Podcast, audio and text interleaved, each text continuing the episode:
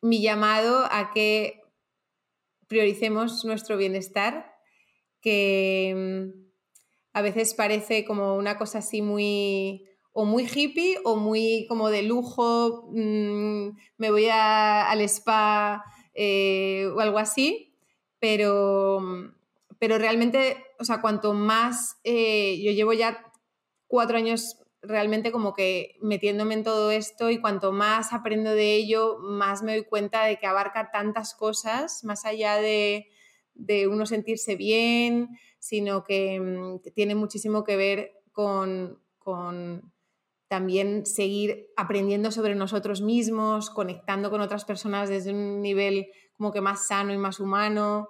Em, y realmente, si queremos crear un mejor mundo, que es lo que yo siento que todos queremos, trabajemos en ello, ¿no?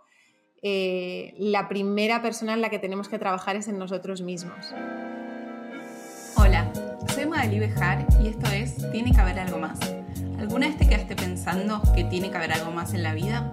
En el podcast analizamos la historia de profesionales de todo el mundo que se transformaron para estar alineados con sus valores Contamos historias y desarmamos cómo lo hicieron. Si quieres conocer el detrás de escena, lo que voy aprendiendo y mis recomendaciones, puedes anotarte en el correo semanal. Búscalo en tienequehaberalgomás.com barra correo. Si escuchas el podcast y también sos un profesional inconformista, puedes unirte a la comunidad. Es un espacio virtual donde conectamos con otros profesionales desde 8 países y 3 continentes. Aprendemos juntos para impulsar nuestro crecimiento profesional y personal. Unite en tienequehaberalgomás.com barra comunidad. Estabas escuchando a Silvia Jada. Ella es fundadora de Coimpacta, una plataforma de bienestar personal para el cambio social. Ella es española viviendo en Panamá y en esta conversación hablamos de salud mental, ser expatriada en otro país y su trabajo en organizaciones de impacto social. Nos ayudas un montón a crecer si te suscribís al podcast en la plataforma en la que estés escuchando o si se lo reenvías a alguien que creas que le puede interesar. Busca esta conversación con video en YouTube y redes sociales en arroba tiene que haber algo más y cuando termines contame qué te pareció el capítulo. Hola Silvia, bienvenida Tiene que haber algo más. Gracias por venir a conversar conmigo. Muchísimas gracias Magalí, es un placer y un honor estar hoy contigo aquí. Bien, empecemos por una breve intro. ¿Quién sos, qué haces y dónde estás grabando este, este entrevista?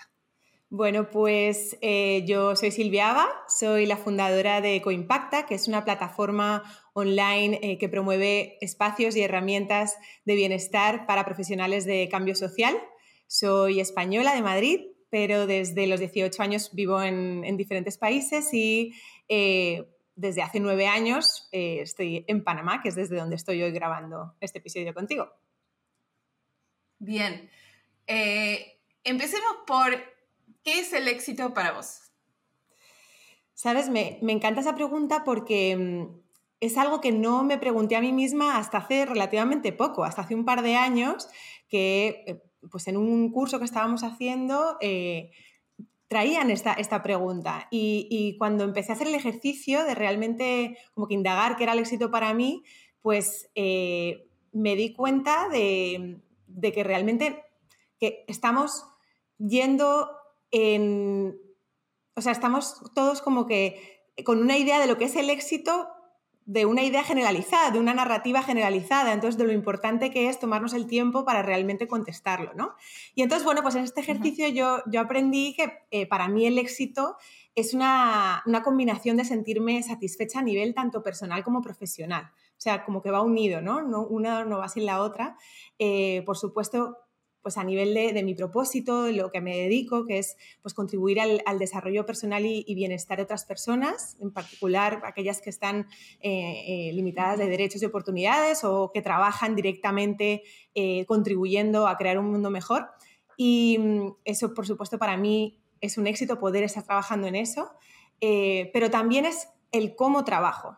Eh, pues por ejemplo, tener control sobre mi tiempo. He descubierto en los últimos años que es muy importante para mí eh, y esto, por ejemplo, lo consigo pues trabajando por objetivos eh, y, yo soy la que me organizo, pues eh, cómo, cuándo y dónde. La flexibilidad de dónde también es importante, ¿no? Pues yo viviendo fuera de, de, donde está mi familia y demás, pues también es muy importante eso.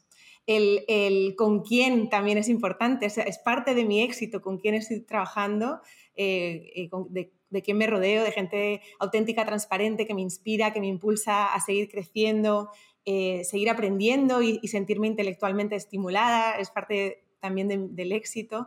Eh, y por supuesto, pues tener ese tiempo y em, esos espacios para poder disfrutar con mi familia y amigos, pasar tiempo en la naturaleza. Em, y bueno, y por supuesto, pues tener los recursos eh, suficientes para estar tranquila y poder hacer todo esto, ¿no? Entonces, bueno, me has hecho una pregunta, es, ha sido una definición un poquito larga del éxito, em, pero, pero al final también lo que, lo que me di cuenta es que no es un objetivo como tal, como que ah, una vez que llegue ahí, habré logrado lo que quiero, sino que es un proceso y son cosas como que voy trabajando día tras día, día tras día, em, y, esa es como mi definición de, lo que es el éxito para mí. Bien.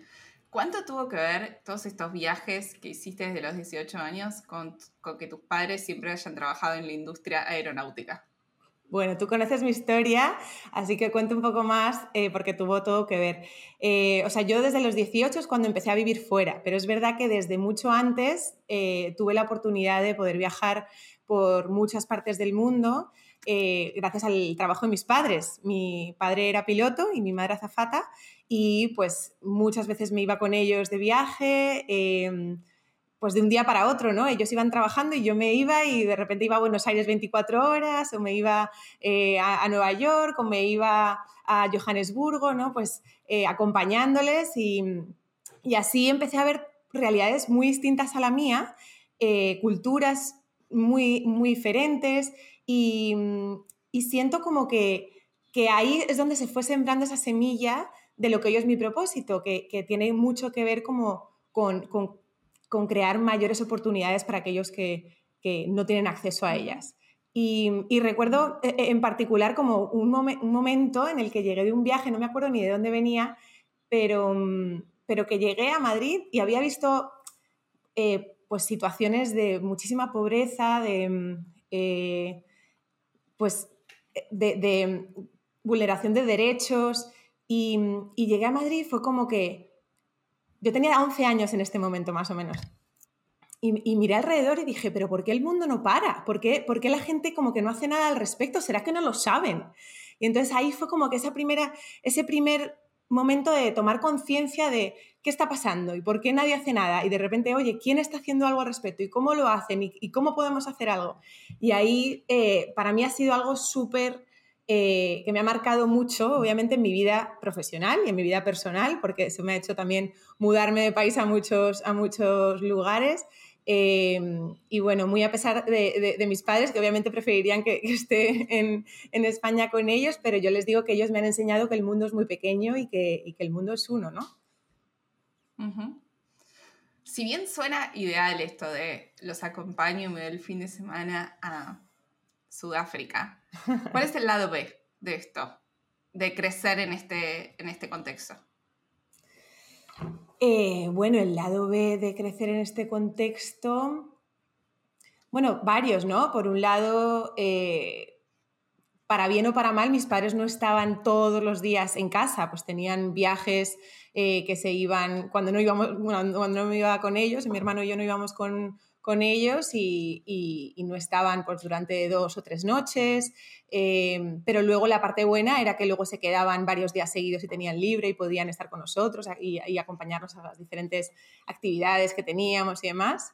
Em, no sé, creo que más allá de, eso no, no, le veo mucha más pega porque, porque em, me, ha dado, me ha dado tanto eh, el, el, que mis padres tuvieran como que estas posibilidades para nosotros y me, me abrió el mundo, me abrió a otras culturas.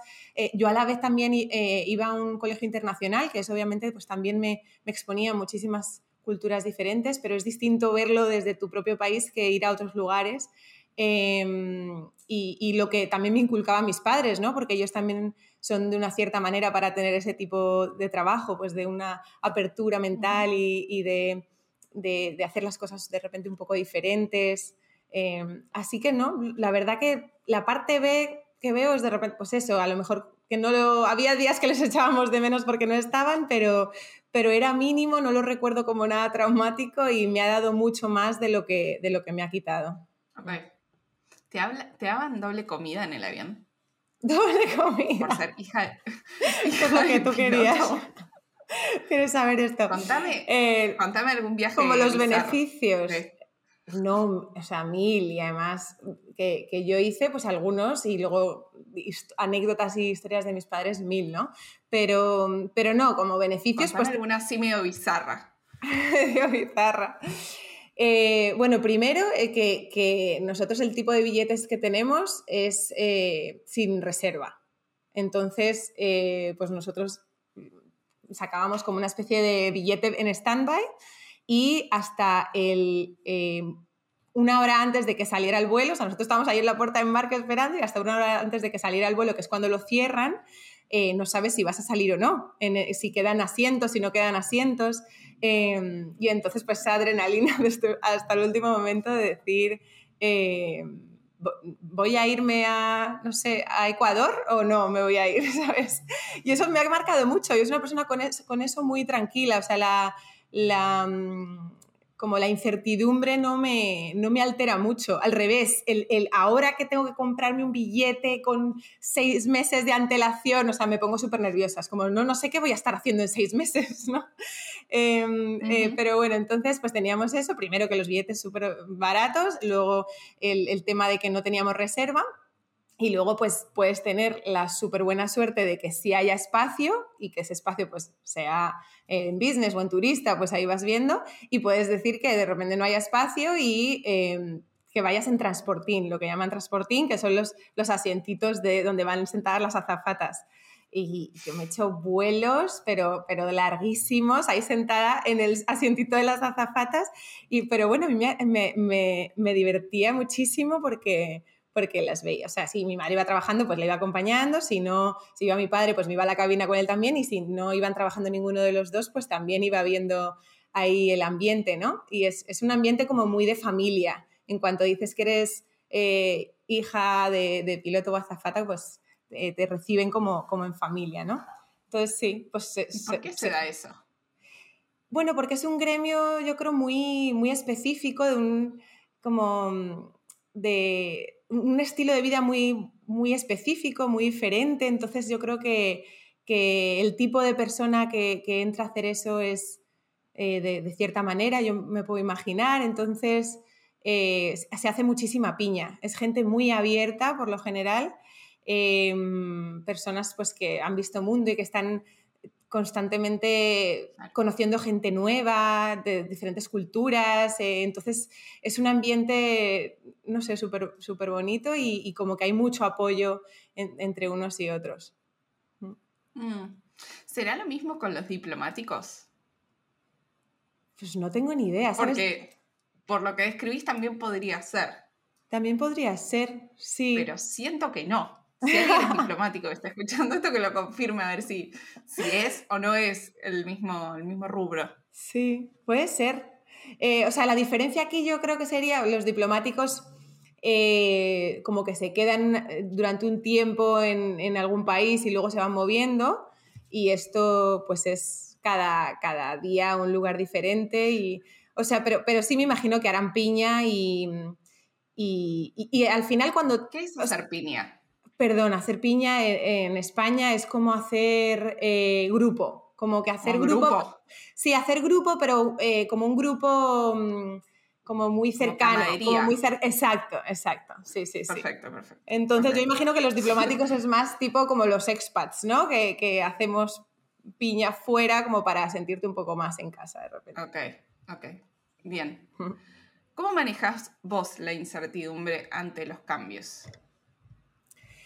Em, como te digo, como que es una cosa que no sé si por cómo crecí o es algo inherente, innato en mí, eh, como que por un lado no me, no me altera, pero por otro lado, depende de qué sea, mm, soy un poco impaciente. Entonces tengo como que esas dos partes, ¿no? ¿Y de qué depende? depende de, de qué sea, no sé, del, del, de, de qué tema estemos hablando o de qué parte de mi vida a lo mejor sea, pero, pero por lo general no es algo que me altere, o sea, no me, no me, no me molesta la incertidumbre, no me, mm, no me importa, o sea, de hecho, como que hay veces que, incluso me gusta porque en la incertidumbre también eh, hay muchas posibilidades, hay posibilidades infinitas realmente y a veces eso es lo que más como que altera a la gente, ¿no? El tener tantas posibilidades eh, pero, pero a la vez hay muchas eh, oportunidades para crear algo nuevo o para repensar algo que se estaba haciendo. Em, y, bueno, eh, siento que lo, importante también cuando, cuando haces frente a, incertidumbre y, vas tomando decisiones o vas viendo las diferentes posibilidades que hay, es como no pensar que las decisiones que vas tomando son 100% definitivas. ¿sabes? Como que, puedas decir, ah, mira, hay este camino y este otro, o esta posibilidad, voy a probar un poco esto, lo, me gusta, pues sigo, y si no me gusta en algún momento, pues de repente puedo cambiar, o, o sea, hay, pocas cosas eh, que, digas, es súper definitivo y como vayas por aquí ya no hay vuelta atrás, ¿no? ¿Y cómo conviven para vos, cómo se relacionan la incertidumbre con la planificación? Uy, súper buena pregunta, porque eh, a la vez sí me gusta planificar, pero me gusta planificar para luego hacer lo que me da la gana. Para cumplir. Eh, o sea, no, realmente me da tranquilidad, como por ejemplo, em, o sea, sí me gusta al principio de cada semana eh, sentarme y ver qué tengo planificado para, para esta semana, me planeo un poco por, bloques, ¿no? qué, qué cosas tengo que hacer y cuándo las voy a hacer. Y eso eh, me da un poco de orden y, me, y, me, y descarga un poco de mi mente todas estas cosas que digo, tengo que hacer esto y cuándo lo voy a hacer. Y Entonces como que lo pongo en un lugar, ah, esto es importante que lo haga esta semana o la próxima semana y como que más o menos lo voy encajando y así cuando me viene como el agobio de, ay, tengo que estar haciendo esto y no... Y, no lo estoy haciendo ahora mismo, pues en vez de ir y hacerlo, que es también mi impulso natural, pues ya digo, bueno, lo voy a hacer el jueves por la tarde, por ejemplo. Pero a la vez eh, también dejo el espacio de que puede que, y lo más seguro es que no se cumpla al 100%. Entonces, es como una guía. Eh, para mí, la planificación es una guía, em, pero que se puede ir, ir moldeando porque no podemos eh, predecir exactamente lo que va a pasar.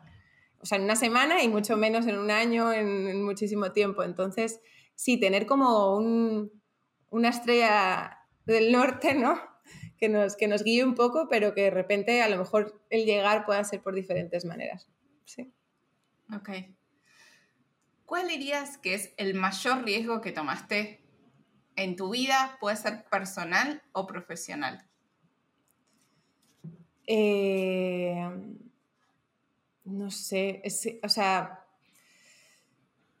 hay, varios momentos de mi vida donde tomé decisiones que me, me, decían como que esto no te va a salir bien. Y, pero para mí como, pues lo dudé un poco al principio, pero al final se sentía tan bien que, que, era lo que tenía que hacer. El primero, por ejemplo, yo eh, desde ese momento que te digo eh, que tuve cuando era más pequeña de decir qué estamos haciendo por estas situaciones que hay injustas en el mundo, pues siempre tuve en mente el, poder hacer algo, pero no sabía muy bien el qué, eh, a mi alrededor tampoco tenía ejemplos de, personas que se dedicaran profesionalmente a esto. Entonces yo empecé a ser voluntaria de, los fines de semana o en verano en diferentes eh, ONGs y fundaciones, tanto en España como fuera. Eh, y bueno, y luego fui a la, universidad, estudié em, económicas y, empresariales internacionales porque era como lo que había que hacer.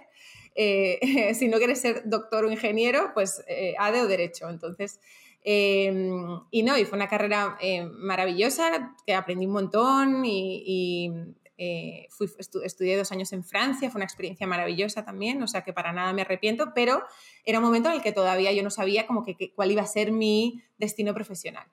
Eh, yo me gradué de la universidad en el 2010, que es justo, pues, poco después de, de, la crisis del 2008 y entonces pues el tema de los trabajos no estaba nada bien y, entonces la mentalidad, por lo menos en ese momento en España, era como que agarra el trabajo que te den, ¿sabes? Entonces, eh, como que con suerte vas a tener trabajo, eso es una suerte.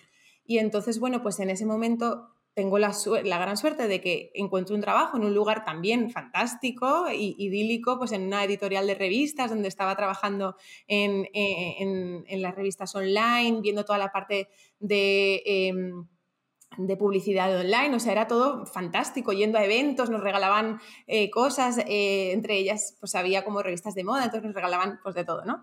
Y entonces, pero yo llegaba a casa y yo decía, pero es que esto, o sea, me, veía proyectada hacia el futuro y decía, es que no, como que no me veo aquí. Y, o sea, tiene que haber algo más. ese fue mi momento, tiene que haber algo más. He tenido varios en mi vida, pero ese fue como que de los primeros. Y y entonces empecé a buscar como que cómo, cómo poder hacer algo más. Y, bueno, encontré una beca, me fui a, a, trabajar a Bruselas con, con una beca eh, con la Comunidad de Madrid y en, temas de la Unión Europea. Y, y, bueno, y cuando volví, era una beca de un año, y cuando volví ya sí dije, me voy a eh, zambullir totalmente en el mundo del de, eh, desarrollo social, eh, y ahí es cuando hice un máster y demás. Pero paralelo a que está pasando todo esto, obviamente primero dejar el primer trabajo por una beca de un año, todo el mundo, pues que estás loca, ¿qué estás haciendo? Dejar un trabajo fijo por esto. Y a la vez estaba también eh, pasando pues unas entrevistas con una empresa muy grande, global, para, para trabajar con ellos en Canadá. Y, y, justo era como que estaba ya estábamos definiendo todo, les mandé, me habían aceptado, estábamos haciendo todos los trámites de la visa, no sé qué, y mientras yo estaba con el tema del máster y era como, ay, es que me encantaría hacer el máster, pero en realidad no, no, pues tengo que irme con esta empresa que es súper sólida, que es súper tal. Em, y en ese como que tira y afloja mental mío, pero que realmente em, siento como que, o sea, no sé, no sé qué decisión hubiera tomado, pero al final no salió la visa para ir a Canadá. Y entonces fue como que, o sea, esto es, esto es mi momento, o sea, este es el, el, eh, no sé si es una señal o qué, pero como que yo lo sentía tan fuerte que dije, mira, esto no ha salido y digo, yo voy a ir a por lo que yo realmente quiero intentar. Y, y bueno, fue un riesgo porque todo el mundo me decía, de, esto pues no puedes vivir, no puedes vivir ayudando a los demás, eso mejor gana mucho dinero en otro sitio y luego donas. Eh, pero bueno, pues eh, me lancé, eh, tuve la suerte de poder hacer un máster, luego tuve la suerte de que pues fui encadenando un proyecto con otro y obviamente la vida tiene mucho que ver con la suerte, pero también pues con, atreverse a, seguir lo que uno siente, ¿no? ¿De qué era la beca en Bruselas? Era una beca para trabajar en las oficinas de la Comunidad de Madrid ante la Unión Europea. Y básicamente era trabajar como becaria allí un año, eh, eh, recopilando información sobre nuevas políticas que estuvieran lanzando en temas de empleabilidad juvenil, de eh, temas de medio ambiente, pues de todo, sobre todo políticas sociales que pudieran como que servirle de alguna manera a la Comunidad de Madrid para poder aplicar a alguna de las políticas o de los programas que estuviera desarrollando la Unión Europea, ¿no? De todas las, eh, provincias, eh, o sea, perdón, las comunidades de no solo de España, sino de todo, eh, todos los países de la Unión Europea tienen también sus sedes ahí en, en, en Bruselas. Ok. Y algo mencionaste, pero para vos, ¿qué rol juega la suerte en general en las decisiones que tomamos? Em, yo creo que juega una parte muy muy alta, muy grande. Em, no sé, si, siempre, mi padre siempre me lo decía, como que, mm, lo voy a decir mal, pero eh, al final la vida em, o, las cosas, las oportunidades en la vida aparecen porque estás preparado, porque estás trabajando mucho y luego hay una, como que más de la mitad es la suerte, pero tienes que estar preparado y haberlo trabajado y, estar como que abierto a agarrar esa suerte cuando pasa, ¿no? Pero, pero, pero sí, y, sí que creo que si, si lo trabajas y vas detrás de ello lo suficiente, la, suerte aparece, acaba apareciendo. Claro. ¿Y por qué para vos, o sea, este modelo que alguien te propuso de trabajar, ganar mucha plata y después donar, es un modelo que a vos no te hacía sentido? Em, en ese momento, o sea, era como algo muy interno. Yo no sabía mm, por qué no me hacía sentido, pero no, no, o sea, no, lo entendía. O sea, ¿por qué si lo que quiero es eh, dedicarme a un objetivo concreto, voy a estar haciendo otra cosa para luego aportar a eso, ¿no? Em, y, no lo quiero hacer en mi tiempo libre, lo quiero hacer si puedo, ¿no? Por eso digo, vuelvo a mi definición de éxito, ese es el éxito mío, de, poder vivir a través de eso em, y hacer lo que quiero, porque no voy a dedicar mi vida, mi energía, mis capacidades, mis habilidades a otra cosa, que no es lo que yo siento que es lo importante. Em, entonces, eh, era más una sensación que otra cosa. Con el tiempo también, eh, y aprendiendo muchísimo, obviamente, me he dado cuenta de, que es que además no funciona así, porque, porque también hay como que hay, que hay que intencionalmente ir cambiando un sistema que, que está un poco roto, ¿no? Puedo decir un poco o muy roto. Em, sí.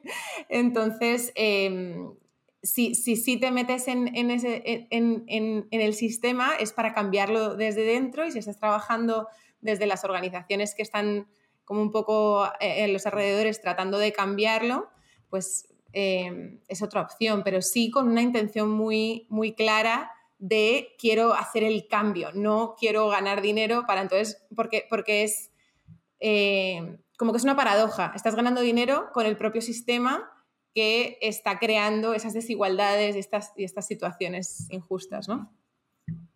No siempre, ah, no siempre, voy a decir, porque, pero, pero, em, pero en, lo más tradicional y, generalizado, obviamente, pues esto pasa así. Sí.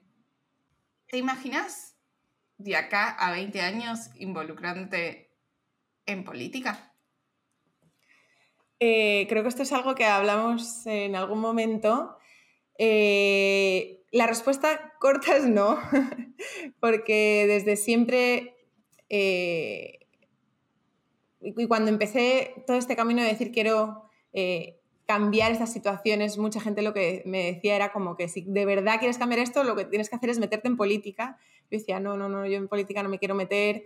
Em, y, y a día de hoy creo, sigo con esa, con ese pensamiento. No, no, no me veo metiéndome eh, a militar o, eh, a, hacer campaña o lo que sea, pero la vida me ha enseñado a mm, nunca decir nunca, porque muchas veces he dicho nunca y ha acabado pasando. Entonces, eh, y sobre todo en estos temas y, sobre todo después de, lo que hemos estado viendo en el programa de, hemos estado juntas en Georgetown, de, de lo fuerte y lo impactante que es el tener políticos que realmente quieran hacer un cambio, ¿no? Poder hacer el cambio desde dentro. Em, entonces, a día de hoy no, pero no te voy a decir que no. Ok, me parece, me parece válido. Silvia, ¿cómo terminaste vos en la industria del fútbol? Bueno, eso también, eh, como cosas de la vida eh, que se juntan y que nunca me podría haber imaginado. Entonces, yo antes de fundar Coimpacta estaba eh, dirigiendo una organización que se llama Fútbol con Corazón, que es una organización maravillosa que lo que hace es promover habilidades socioemocionales a través del fútbol, pero lo hace de una manera em, muy intencional. Las reglas del juego las han cambiado eh, para que cada partido, cada entrenamiento tenga un objetivo pedagógico. Y, bueno, eh, yo, les ayudé, yo ayudé a la organización y al fundador a crear la, mm, eh, la sede de Panamá y luego eh, más adelante en, Estados Unidos.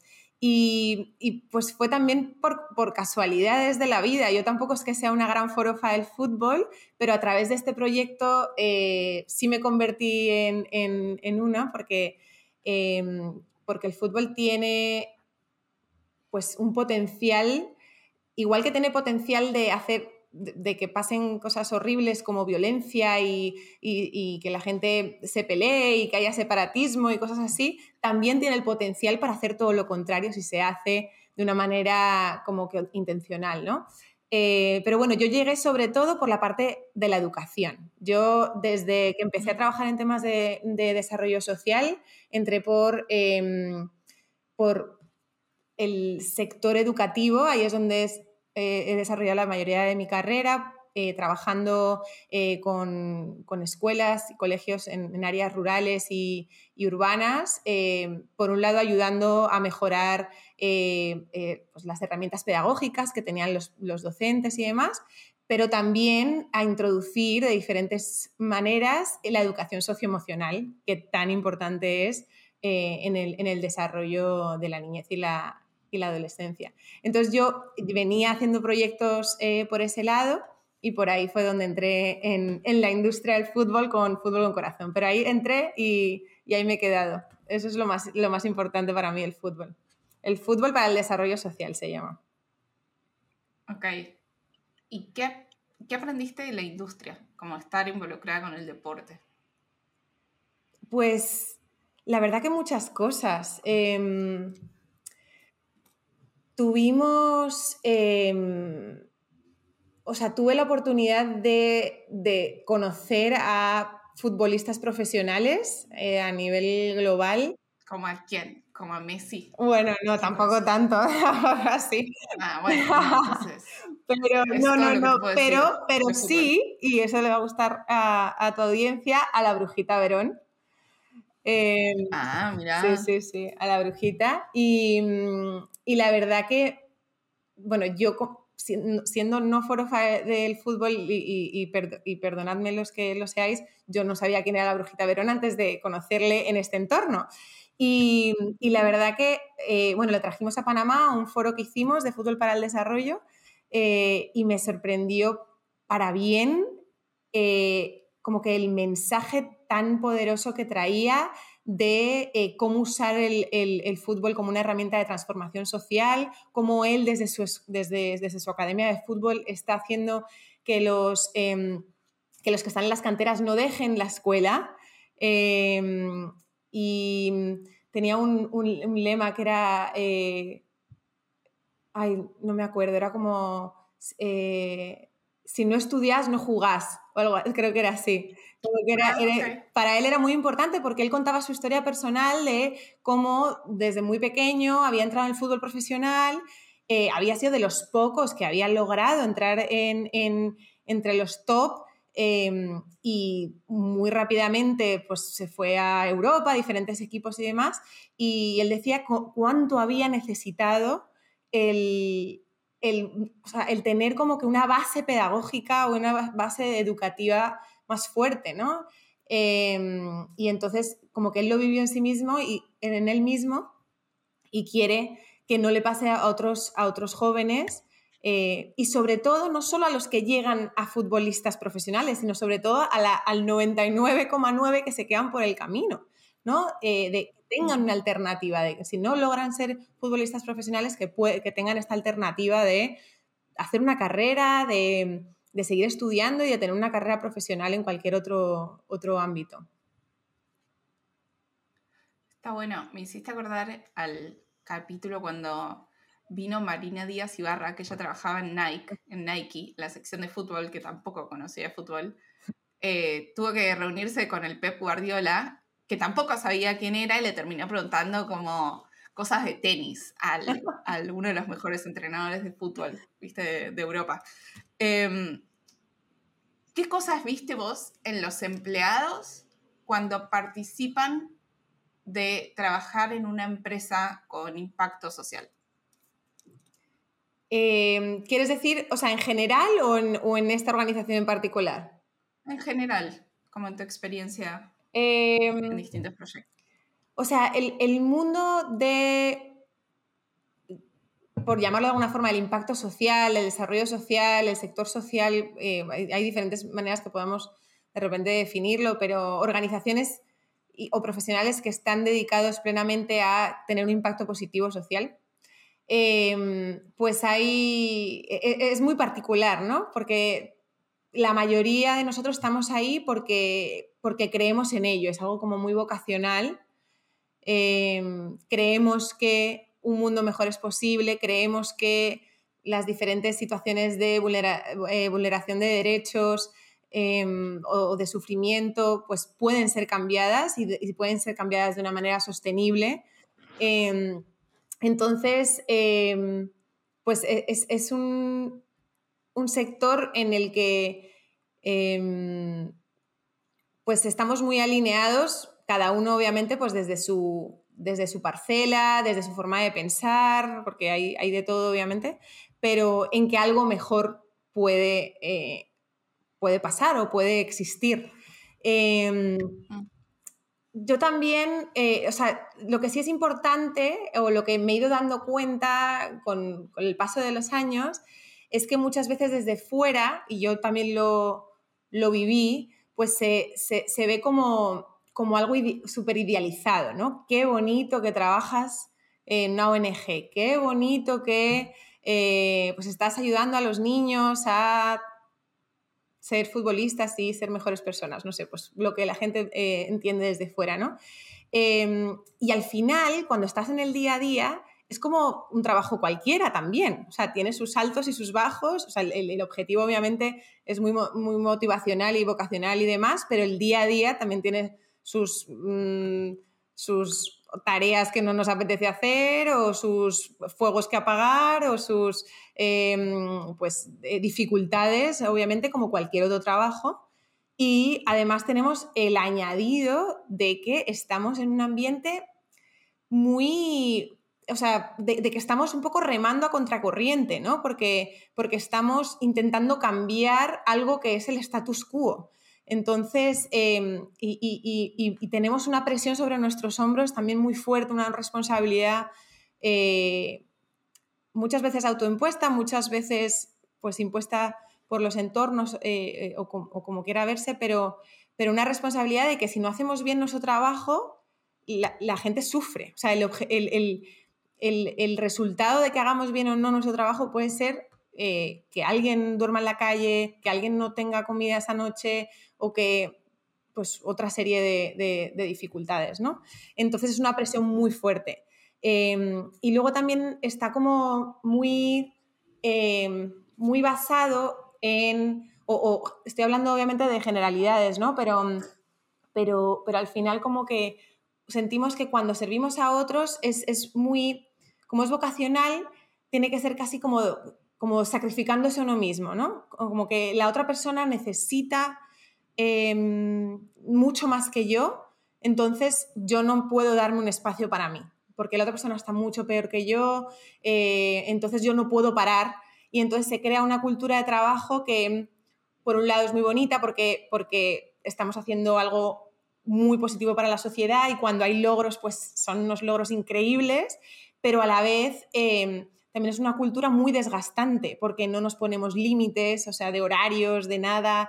Em, trabajamos además, obviamente, con recursos súper limitados, em, no solo eh, financieros, pero también lo que eso conlleva, que somos poco, por, lo general poco personal, trabajamos con diferentes sombreros, eh, cubriendo puesto, eh, lo que serían varios puestos en una organización que tuviera más recursos.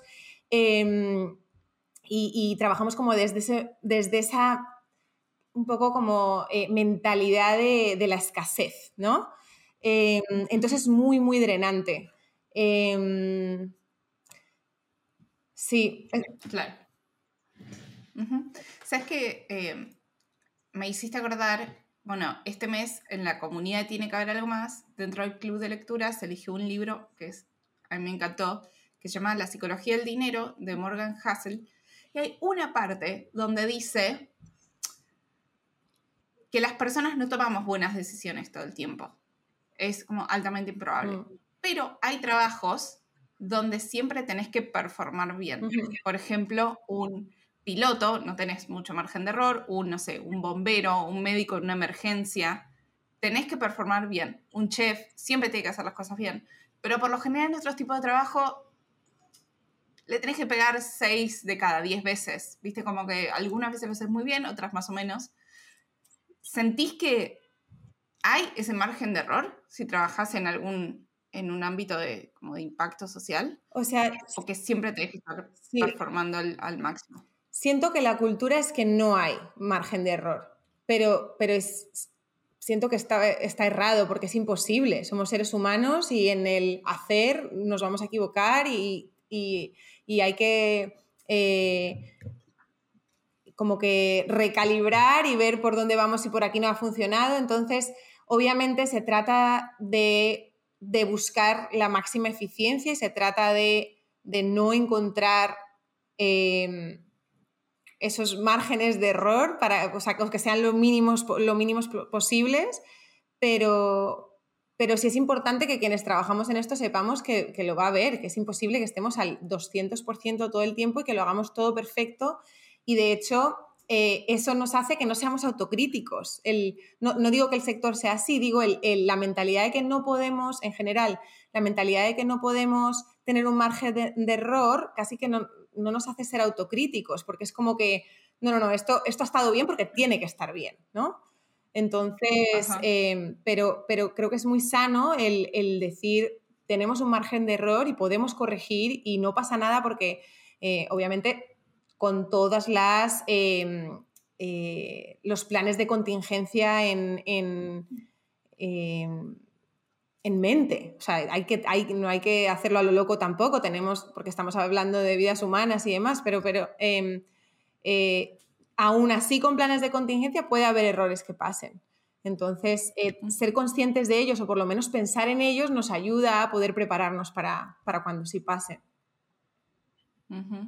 Claro. Porque estaba pensando que hay veces donde el peor escenario ya está dado. O sea, si no haces nada, las cosas no cambian y ya están mal. Pero a la vez si haces cosas mal, tienen consecuencias, puede llegar a tener consecuencias como muy negativas. Mm. Y se me ocurre este ejemplo, el de, viste, cuando Toms, las alpargatas, dijo, vamos a hacer un 2 por 1 por cada persona que compra una alpargata, donamos unas en algún país de África y destruyeron la industria de los zapatos en los países. Sí, me... Em, ¿Cómo te sentís ante, ante este, como, las consecuencias negativas sí. ¿no? que pueden llegar a No, y, es algo que, que me, frustra bastante porque siento que desde fuera del sector, otra vez entre comillas, sector social, muchas veces se ve como, como, ay, qué bonito, ay, qué bien, ay, pues que vayan los voluntarios, ay, pues que vaya como un poco las sobras, ¿no? Ah, pues va, eh, casi que la caridad y, y, que el que no le apetece hacer nada está haciendo ahí, está ahí trabajando porque, porque bueno, porque no ha sido, no ha sido mejor profesional para hacer otra cosa. Y lo que, y lo que es importante también eh, destacar y hacer ver y visibilizar es que o sea, desde el sector social estamos cambiando eh, la sociedad de una forma u otra, ¿no? Estamos trabajando con, eh, individuos en, cambiar eh, situaciones de, pues desde pobreza hasta de, de, comportamiento, de, o sea, mil cosas y lo importante que es ser un buen profesional para estar haciendo algo así. O sea, no es cualquiera que pueda hacer este tipo de trabajo, ¿no? Y, dentro del sector hay profesionales increíbles que están ahí a, pesar de que de repente no están eh, cobrando lo que cobrarían en, una empresa eh, diferente, porque, porque ven el impacto de su trabajo.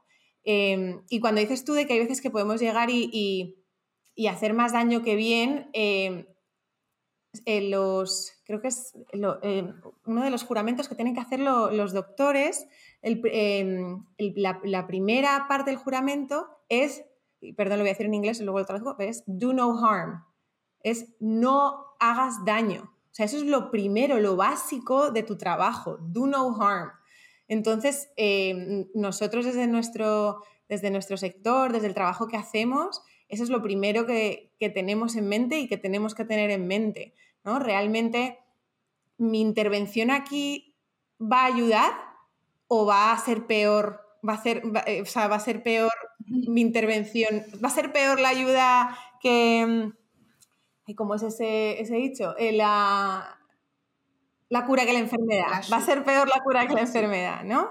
Entonces, em, eh, como que hay que quitarnos también ese sombrero de como que salvadores o de héroes, de que llegamos aquí a ayudar a alguien que nos necesita, em, porque eso precisamente lleva muchísimos errores. Lleva a que, eh, por un lado, el tipo de relación que estamos creando, si llegamos con una mentalidad de salvador, es, totalmente horizontal. Hay uno que ayuda y hay otro que recibe ayuda. Em, y eso, por un lado, estás denigrando a otra persona, le estás quitando su independencia, pero es que además no estás haciendo lo más importante de, proveer ayuda, que es escuchar. Lo más importante de poder ayudar a alguien en cualquier entorno, sea desde tu trabajo, sea a nivel personal, es escuchar. Eh, hay un TED Talk buenísimo eh, de un cooperante italiano que se llama eh, Cállate y escucha. Y, y, es increíble, ahí explica súper bien su propia experiencia de cómo él llegó como un, italiano, llegó a un país africano y dijo, yo aquí tengo todas las soluciones para, para, ayudaros y os voy a quitar todo este sufrimiento que tenéis. Y al final no hizo nada, porque lo que estaba haciendo era traer soluciones de su país, de su cultura, de, de su ambiente, de su entorno, que ahí no funcionaban. Y cuando de verdad empezó a escuchar, a preguntar a la comunidad qué necesitáis, cuál es el problema, cómo os puedo ayudar. Desde ahí, desde una relación horizontal, desde, desde una relación de, humano a humano, donde no hay uno que da y otro que recibe. Em, desde ahí es donde realmente se puede hacer un cambio trascendental a nivel individual y a nivel global, si me llevas, ¿no? Este es el colega que dijo, chicos, acá es muy fácil la solución, tiene que ponerse acá en toda esta tierra a plantar no sé qué hortaliza y después le dijeron, sí, amigo, esto ya lo intentamos, pero después vienen los, hipopótamos y se comen todo lo que nosotros plantamos. Eso es, eso es. Pero es que ese es un ejemplo de tantos, o sea, se ha repetido tantas y tantas y tantas veces eh, que, bueno, nos podemos reír, pero en realidad es desastroso. Mm.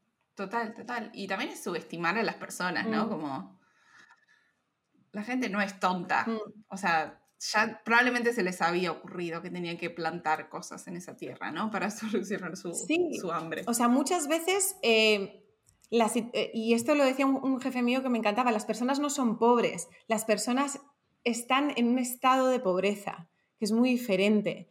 Entonces, eh, muchas veces lo que una persona, pues para seguir con este ejemplo, que está en un estado de pobreza, lo que necesita para salir de ahí, a lo mejor lo sabe, pero no tiene acceso a ello. Entonces, tú como persona, como organización que quiere apoyarle, lo primero que tienes que hacer es escuchar, porque a lo mejor lo que necesita es que le pongas en contacto con no sé quién, o que le ayudas a crear una empresa, o que le des un capital semilla, o mil otras cosas, en vez de no, vengo y te hago, te doy la cesta de comida y te hago la fiesta de Navidad, ¿no? Que, que muy bien, muy divertido para ese día, pero, pero ¿qué estamos haciendo, no? Eh, o hago el super proyecto mm, súper financiado, pero con una cosa según yo creo que es lo importante. Em, entonces, y, esta manera de, pensar también a nosotros, o sea, a, quien quiera que esté dando, eh, proveyendo de ese tipo de ayuda, también nos pone en una situación de no poder recibir. Porque si tú estás, si tú te dices a ti mismo, no, es que yo soy nunca te lo vas a decir de esta manera, obviamente, pero estás en una posición de salvador, de héroe, de lo que sea, em, siempre tú estás en una situación en la que das. Entonces, no, no estás abierto a recibir, porque casi que no eres merecedor de, recibir nada, porque no, yo estoy suficientemente bien para dar que, y, no necesito recibir. Y, eso es un, error y un... Em, una forma de acabar con nuestro bienestar propio, porque todos, toda la humanidad necesita recibir, necesita recibir eh, pues desde cariño hasta espacios de restauración, hasta eh, pues que le ayuden en algún momento, ¿no? Entonces poder romper, desmitificar eso de que hay uno que da y uno que recibe, también nos ayuda a nosotros como, el que da, ¿no? ¿Cómo te sentís vos cuando una misión quizás parecida puede ser implementada en forma de ONG, o sea, una organización sin fines de lucro, versus una empresa, por decirle B, o con impacto social? Mm. Eh, yo he trabajado en de todo, desde, bueno, empecé, como os he dicho antes, en empresa, luego em, estuve en, bueno, en el gobierno, luego en, en, una fundación de una empresa, luego en una fundación global y luego en un emprendimiento social pequeñito, que era como eh, una fundación más pequeña. Y, y, y, o sea, depende. No, no, te va a gustar mi, mi respuesta porque es depende. Yo siempre mis, mis respuestas son depende, nunca blanco y negro. Pero pero sí depende porque hay ciertas eh, situaciones que sí tiene que ser una ONG porque, porque no va a poder lograr ser autosostenible financieramente, como quien dice. Entonces, las ONGs, por ejemplo, que trabajan más en temas em, de ayuda humanitaria, por ejemplo, ¿no? que necesitan, o sea, cuando entran en acción, cuando hay un, un terremoto, hay una guerra, situaciones así en el que tienen que entrar así en acción, necesitan tener el personal, necesitan tener em, los recursos y demás para poder aliviar esa situación. Entonces, ahí es muy difícil como que encuentren el balance financiero de, ah, bueno, pero yo pago, compro aquí, pago...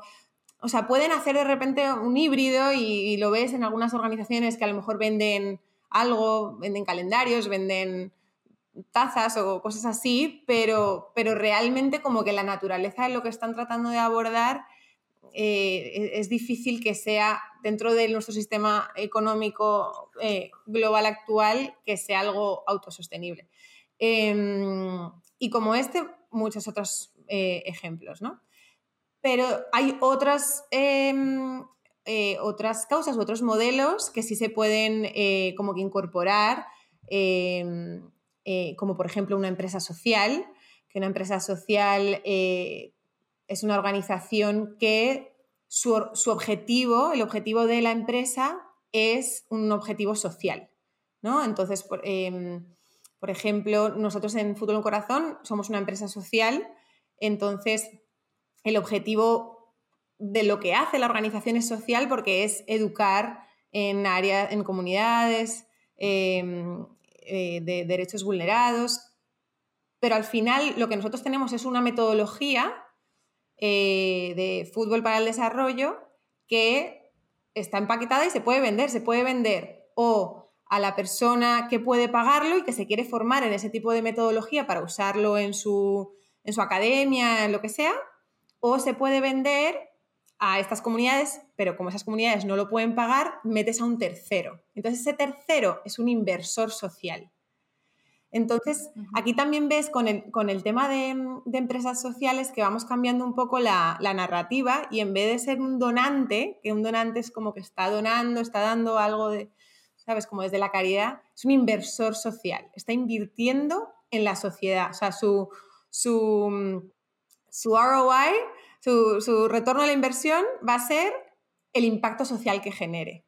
Eh, y eso está eh, ahora mismo em, creciendo muchísimo a nivel global, también todos los temas de inversión de impacto, de capital eh, paciente con Acumen. Em, entonces, entendiendo cómo usar las herramientas que ya existen en, nuestro, en, el, en el sistema económico actual pero usarlo para un fin social, ¿no?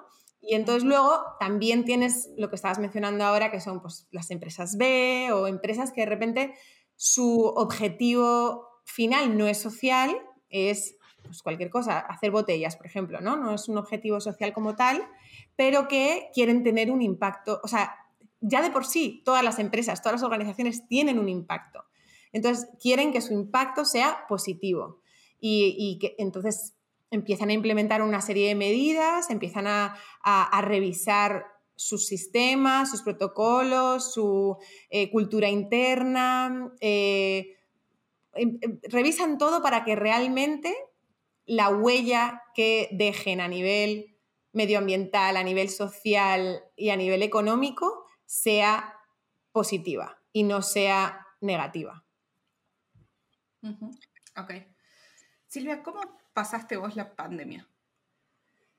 Yo la pasé en Panamá y además fue una, una pandemia, bueno, una pandemia, un encierro muy largo. Estuvimos siete meses encerrados en Panamá, eh, fue muy estricto. Eh, ese, mm, como el encierro que tuvimos y solo podíamos salir una hora cada dos días, como que los lunes y los miércoles salíamos mujeres, los martes y los jueves los hombres, o sea, era una cosa horrible. Y una hora solo, em, fue muy fuerte. Em, y bueno, pues yo tengo la suerte de que tengo un apartamento que está súper bien y estaba con mi marido y con mi perro y como que estábamos bien, o sea, teníamos comida, dentro de lo que cabe estábamos muy bien, estábamos en el, en el lado privilegiado.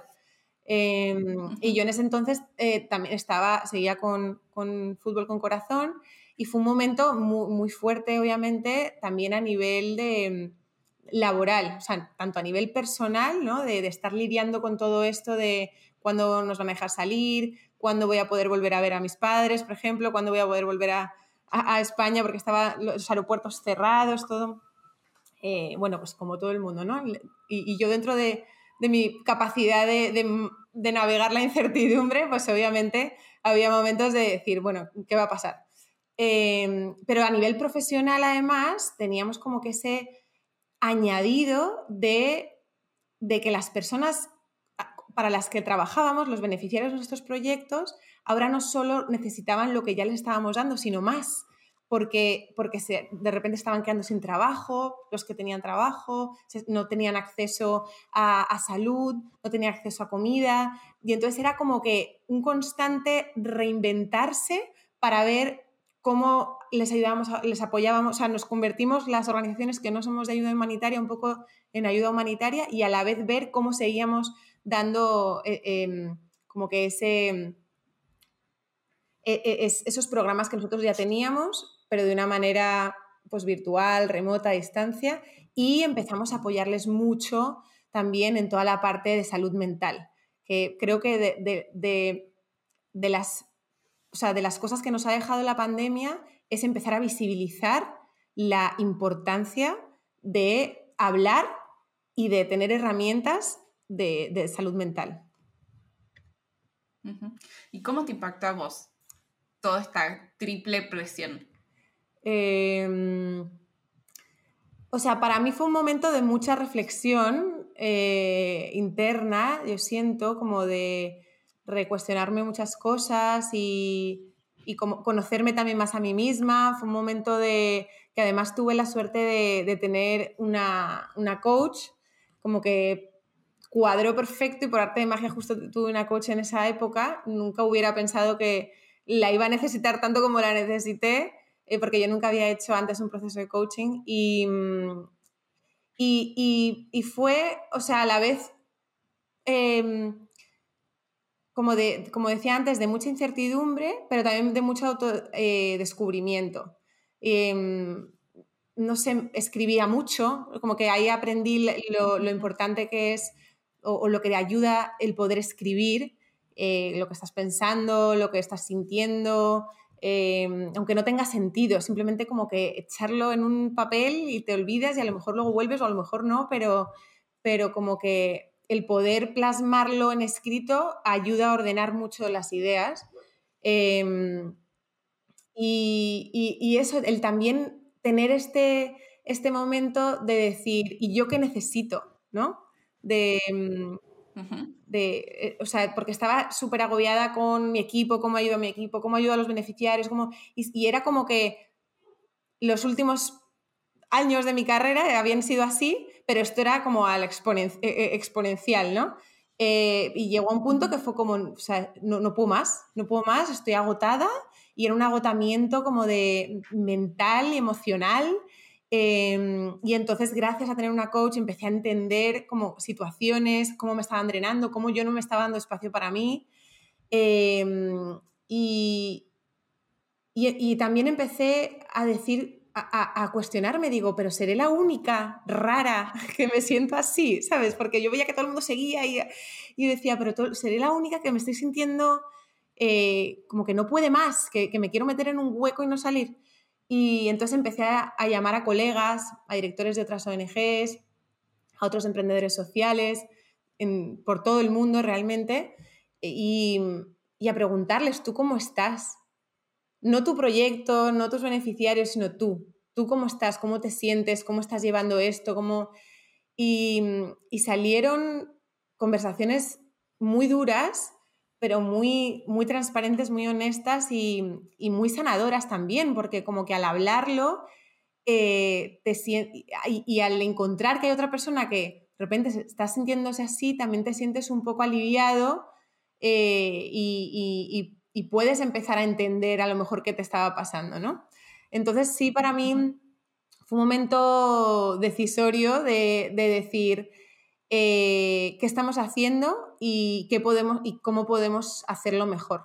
Y ahí fue donde empezó la idea de Coimpacta, que realmente es, por un lado, eh, sensibilizar sobre la importancia de darnos espacios eh, para cultivar nuestro bienestar, para restaurarnos y para seguir creciendo y desarrollando nuestras habilidades personales, en particular los profesionales de, cambio social.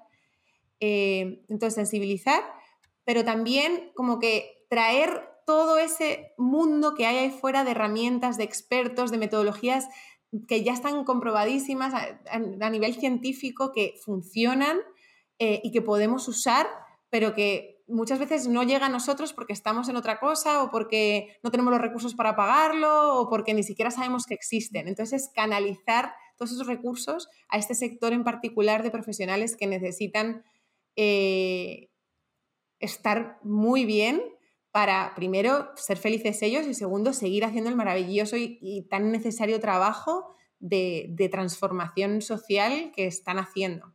Porque necesitamos que que sigan trabajando durante muchos años más porque el tipo de, objetivos y de proyectos en los que trabajan son a largo plazo. Entonces necesitamos como que realmente entender como sector y como humanidad. Yo por ahora me estoy centrando en este sector, pero como humanidad también que tenemos que eh, darnos estos espacios de bienestar, de desarrollo personal y, que es la única manera de, de, verdad poder seguir aportando a los demás.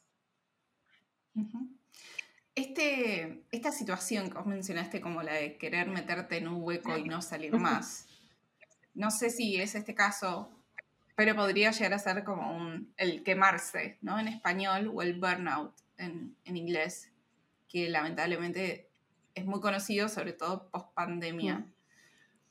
¿Qué señales viste en vos o en otros colegas mm. por si alguien está pasando por una situación parecida y puede decir, acá hay señales o hay un patrón que se repite con lo que yo estoy sintiendo. Hmm. Pues sí, yo en ese momento no lo sabía, pero después cuando, cuando ya empecé a aprender sobre esto entendí que lo que tenía eran síntomas de burnout, precisamente lo que estás diciendo, ¿no?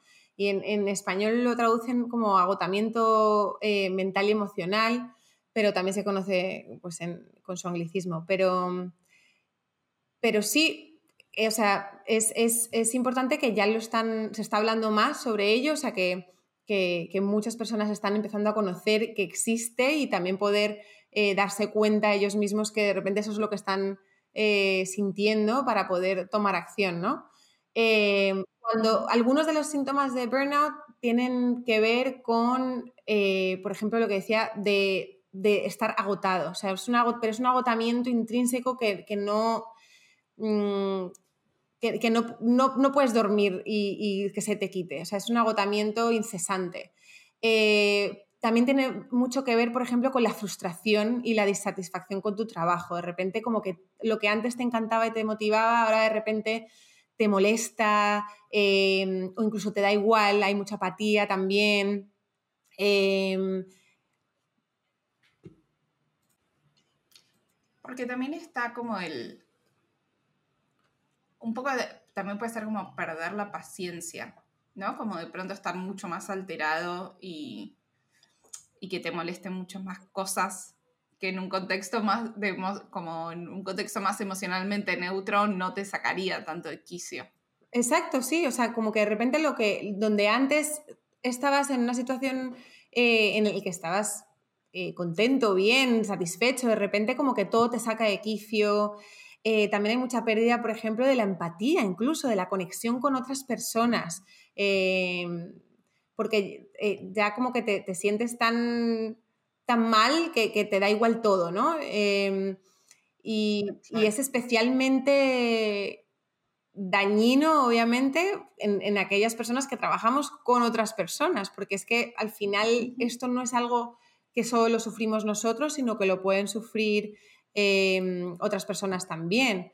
Em, también nos puede, o sea, esto hay, un abanico de diferentes síntomas que puede haber y hay diferentes niveles, ¿no? Tú puedes estar en los niveles incipientes de burnout o puedes ya estar completamente metido en burnout y dependiendo del nivel en el que estés, puedes eh, hacer una u otra intervención para poder ayudarte, ¿no? Pero también, por ejemplo, em, bueno, obviamente estrés, em, hay, muchísima dificultad para, para, perdón, dificultad para concentrarte, em, incluso puedes eh, tener síntomas físicos, te puede doler la cabeza, te puede doler el cuello, puedes sentir como unas palpitaciones súper fuertes y, también te puede afectar mucho a nivel de, tu autoestima, ¿no? De, sentirte que no vales nada, que, qué estás haciendo, que... Entonces, es una serie de, pueden ser unos síntomas u otros, no hace falta que sean todos, a partir de, ser varios de ellos, si ya se considera que,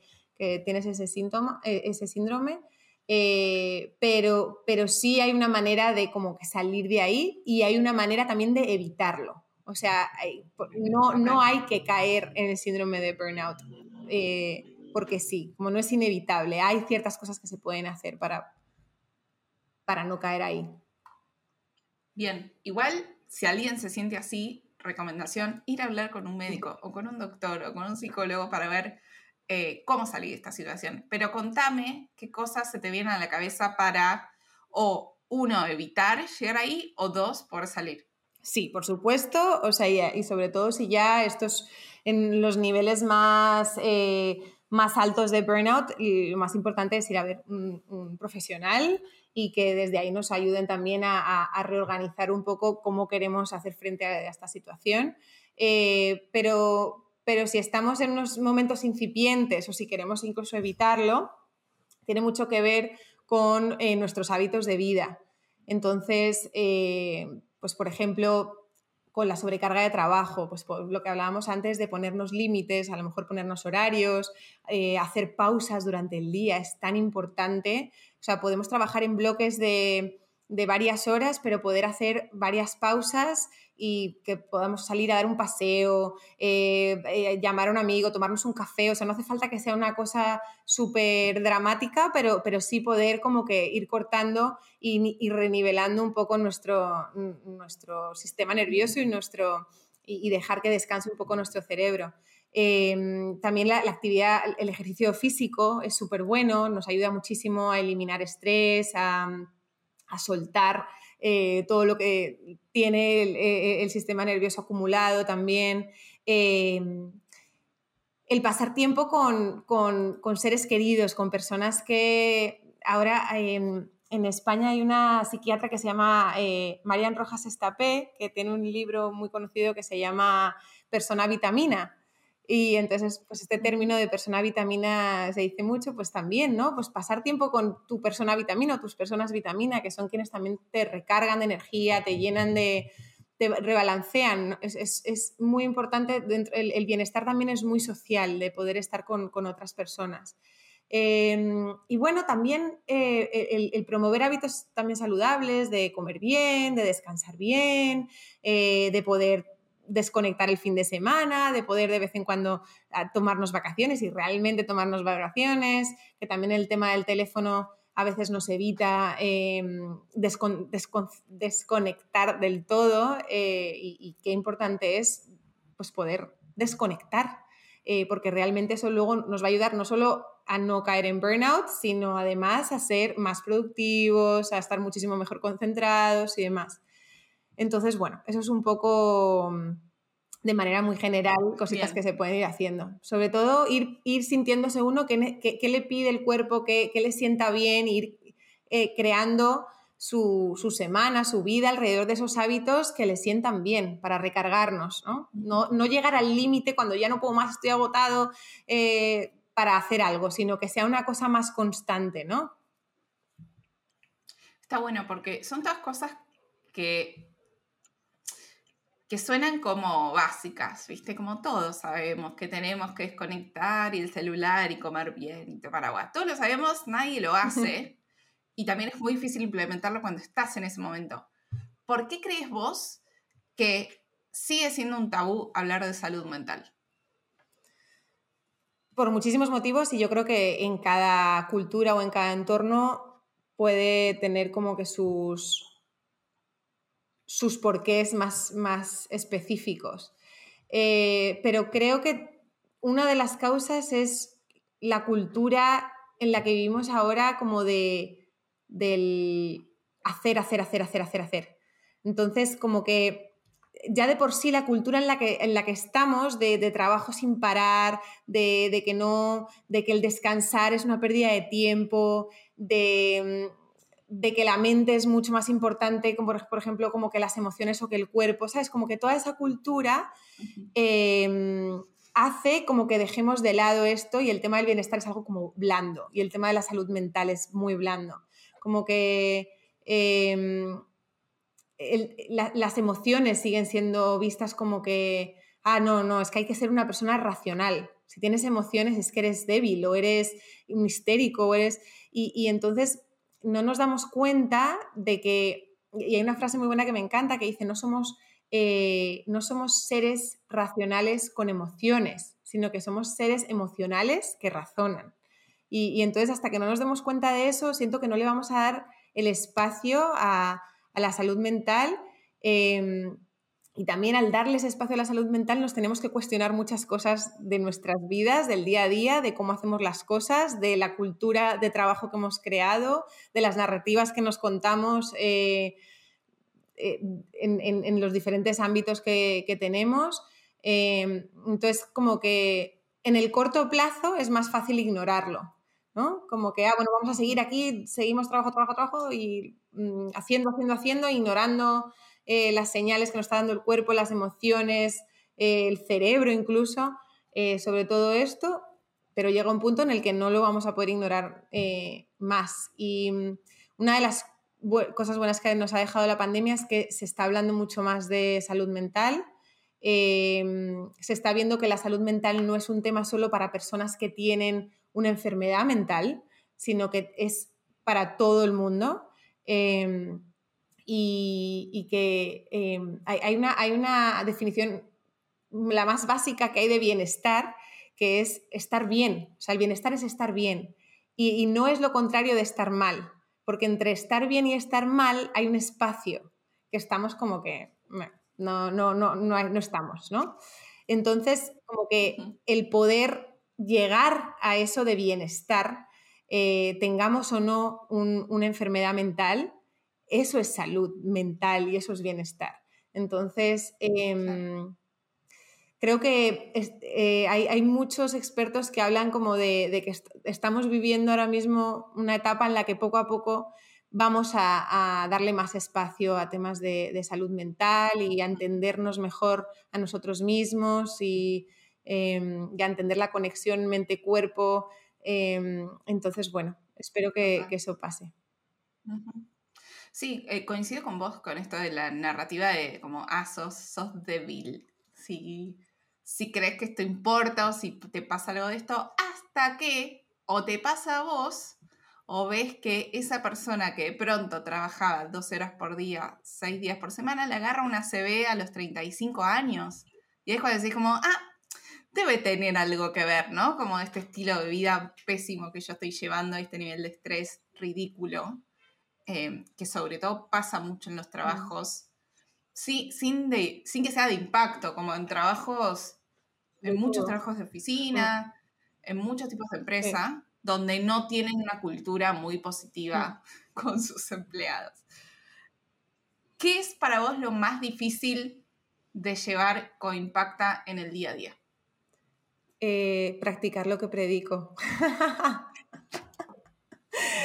o sea, no, pero mm, pero lo digo eh, riéndome, pero es verdad. O sea, de verdad como mm, el poder eh, darme esos espacios para mí. Em, y, cuando empecé este, este proyecto, esta iniciativa, hablé con otro emprendedor social que lleva muchísimos años eh, emprendiendo y que ha sufrido de burnout varias veces y le conté mi historia y que también había sufrido de burnout y, y me dijo, ¿cuánto tiempo te has tomado entre como que lo has tenido y ahora empezar? Y digo, bueno, pues solo un par de meses y me dijo, cuidado porque puedes volver a caer. Y entonces muchas veces como que me lo recuerdo, digo, cuidado como, y practica lo que predicas, ¿no? Entonces, em, y no sé si lo he comentado antes, pero como que el bienestar es, un, es un, camino constante, de estar, no es un, un objetivo al que llego y ya, bienestar, no, es una cosa que estamos trabajando día tras día. Entonces yo en mi día a día también trato de ser muy consciente de pues tener mis espacios de pausa, de realmente ponerme objetivos realistas, no la lista gigante de millones de cosas que hacer, de tener mis pausas y salir a pasear con, mi perro y mi marido a, la naturaleza, que es lo que más me, recarga. Eh, de, poder hacer cosas que me gustan, ¿no? De, de, también darme, nivelarme un poco. Y hay días que sí, hay días que de repente, pues no paro y no me ha dado tiempo a hacer ejercicio, no me ha dado tiempo a salir a dar un paseo y tampoco juzgarme por eso, ¿no? Hay días y días, hay días en los que uno tiene más energía eh, y puede darle con todo y hay días en los que pues necesitamos eh, llevar otro ritmo, eh, pero, pero sí, como que lo más importante es ir sintiendo más o menos lo que necesito en cada momento. Una de las cosas que sí he aprendido, y lo aprendí yo creo con la pandemia, es el tema de, de tener como mañanas más lentas yo por la mañana soy muy lenta y entonces eso me ha ayudado mucho a... Pero porque no sos una persona de la mañana. No soy nada una persona de la mañana. Y yo al principio... Por eso está la mañana. Claro, no, no, no, exacto. O sea, y, yo al principio como que me, me, fustigaba a mí misma como diciendo, no, porque la gente más productiva se levanta a las 5 de la mañana y yo era a las 5 de la mañana y me dolían hasta los huesos.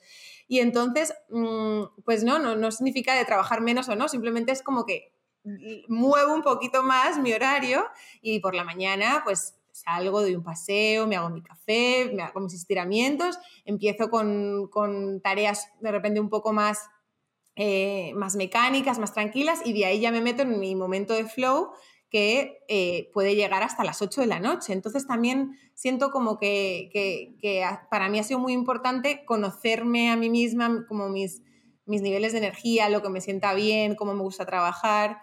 Y, también, bueno, ahora mismo que me lo puedo permitir y hacer este tipo de, horarios, ¿no? Me acuerdo uno de esos primeros días eh, cuando estábamos las dos en Washington, cuando, como con toda esta rutina, ¿no? De levantarse temprano y preparar la vianda, y vestirse y la camisa, el maquillaje y la ropa formal, que llegamos a la parada del bus y nos miramos las dos con los ojos medio cerrados y fue como, somos del mismo equipo, que esto de correr en la mañana no nos funciona, ¿viste? Te reconoces en el grupo. Total. hay gente que le salía mejor que nosotras dos. No, porque ves a la gente que está como que, bien, vamos, no sé qué, y estás tú como, ay, no puedo. Y encima hacía frío, que era como peor. Y sí, es, y, luego por la tarde, o sea, estábamos nosotras a tope, tú haciendo tus, eh, tus sesiones con la comunidad en, en tu pleno eh, apogeo y, y, es así, y, no hay que juzgarlo ni intentar ir en contra de eso, como que hay que aceptarlo. hay, hay, beneficios en los dos tipos de personas. Sí, sí, total, total. Eh, contanos un poco mejor cómo es el modelo de Coimpacta. ¿Cómo funciona? Bueno, pues Coimpacta eh, trabajamos de dos maneras fundamentalmente. Uno, tenemos una comunidad online eh, donde profesionales de cambio social eh, pueden acceder mediante una membresía mensual o anual y al ser miembros de la comunidad eh, tienen acceso a diferentes eh, actividades eh, y, eventos. Entonces, por ejemplo, cada mes recibimos a un experto internacional que nos trae una herramienta o una metodología o, em, un aprendizaje nuevo alrededor de temas de bienestar. o nos hace una sesión de bienestar como tal, algo restaurativo, em, algo que nos ayude. Eh, y luego también tenemos sesiones entre pares de diferentes conversaciones para poder como que hablar entre nosotros de lo que está en el día a día, poder compartir buenas prácticas, poder desahogarnos, ¿no? Es como que ese sentido bueno de, comunidad.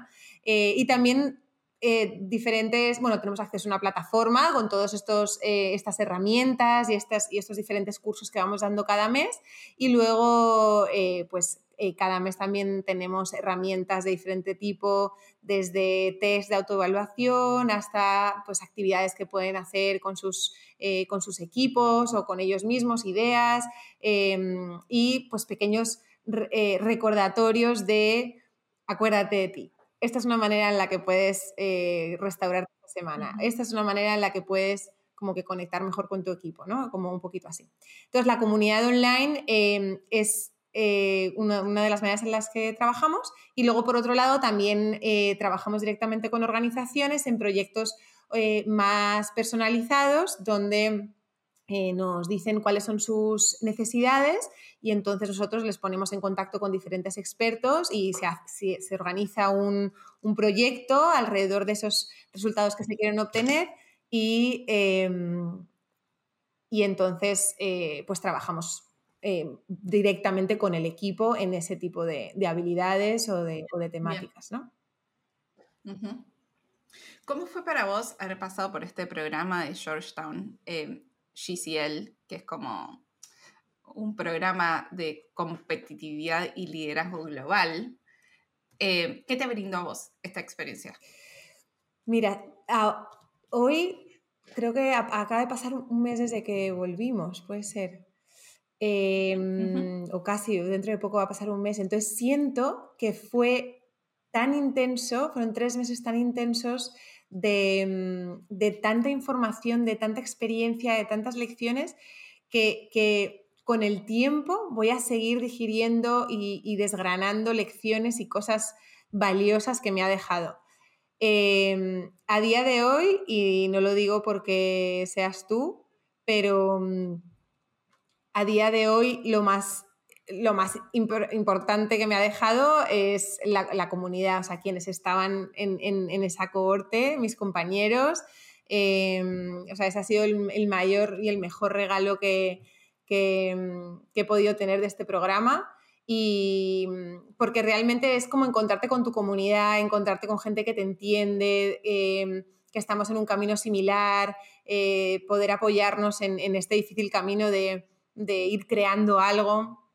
Eh, entonces, bueno, yo hoy estoy aquí hablando contigo como si nos conociéramos de toda la vida, entonces eso es algo súper especial que, que, me ha dejado. Pero bueno, algunas lecciones así que, mm, que puedo decir eh, a bote pronto del programa. Para mí, de forma general, ha sido súper positivo el programa, creo que, ha sido súper completo em, y hemos tenido acceso a unos profesores o a unos eh, eh, ponentes súper potentes, por decirlo de alguna manera, eh, que están en, ahora mismo haciendo cosas en cuanto a temas de políticas públicas y de, cambiar lo que es la, situación de Latinoamérica. Entonces, por ese lado fue buenísimo.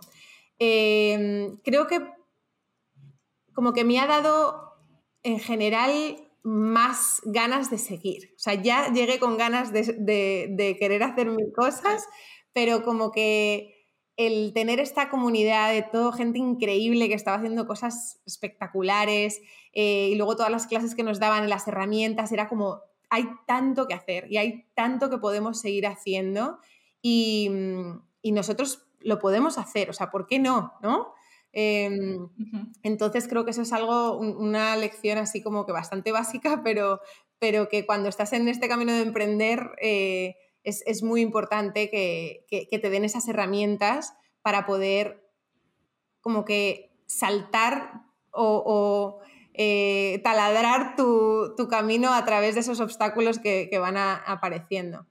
Em, el tema de que me gustó mucho también que saliera es, es eh, como em, cómo tomar decisiones basadas en tu integridad y tus valores. Era algo como muy recurrente dentro de, de, las clases, sobre todo en temas de cuando hay que tomar decisiones muy difíciles. Eh, y creo que eso nunca hay que dejar de aprenderlo, nunca hay que dejar de recordárnoslo, lo importante que es conocer tus valores em, y actuar según tus valores, ¿no? Que no hay muchas veces que las decisiones más importantes de nuestras vidas eh, no va a haber una manera correcta o incorrecta de hacerlo y la manera correcta va a ser seguir tus valores y seguir como que ese, e, e, esa integridad tuya. Y para mí eso se va aprendiendo cuando los cruzas. ¿Entendés? Y te das cuenta como esto no, esto no estuvo bien, como no, no iba por acá. Mm. Creo que eso es como ir haciendo cosas y sumando experiencias cuando te das cuenta cuáles son tus valores, porque cuando empezás no sabes cuáles son. Sí, sí, o sea, con una hoja vacía de repente ponerte ahí, o sea, puedes intentarlo, ¿no? Puedes poner las cosas en las que para ti son importantes. Em, o sea, hay un ejercicio muy bonito que, que, es como que te hace recordar momentos en los que te sentiste bien o te sentiste como que satisfecho, reconocido, que te sentiste como lleno. Y entonces ir, escribiendo esas diferentes memorias, situaciones que hayas tenido y luego ir reconociendo qué valores tienen en común esas diferentes situaciones, ¿no? ¿Qué, es lo que destaca de ahí? Y ahí ir pudiendo poco a poco sacarlo. Pero sí, es una cosa como que se va aprendiendo y, pueden ir cambiando con la vida, o sea, no es una cosa que esté escrita en piedra para nada. Pero, pero sí saber eso y, y tener esa confianza en uno mismo de, de poder como que dejarte guiar por ahí. Ok. Ahora, yendo en retrospectiva, después de tantos viajes, ¿qué dirías que fue lo más difícil de emigrar de España a Panamá? Además de que asumo que el pan con tomate lo pones en Panamá, pero eso es otra tragedia. Wow, o sea, está en el clavo porque lo que más de menos es el tomate y el pan. es lo que más. Em, ay, pues es que Fíjate, fue hace, sí, ya nueve años, es que es muy fuerte. Y antes de, estar en Panamá he vivido en otros lugares, pero obviamente en, ningún otro tanto tiempo como aquí. Em, o sea, creo que pues lo de siempre, ¿no? De estar lejos de, tu familia y tus amigos, de repente perderte momentos importantes de la vida de, tu familia y tus amigos. Em, y, sobre todo aquí que estoy tan lejos, ¿no? Entonces, eh, no estar en el día a día, entonces pierdes un poquito de, ese lado. Em, pero hay, hay, una, hay una frase muy bonita que a ver si la encuentro, que la tengo aquí, que dice, no sé, no sé quién lo dice, pero, pero lo escuché una vez y me encantó. Es un poco melancólica en realidad, pero Dice, nunca volverás a estar completamente en casa, porque parte de tu corazón siempre estará en otra parte. Ese es el precio que pagarás por la riqueza de amar y conocer gente en más de un lugar.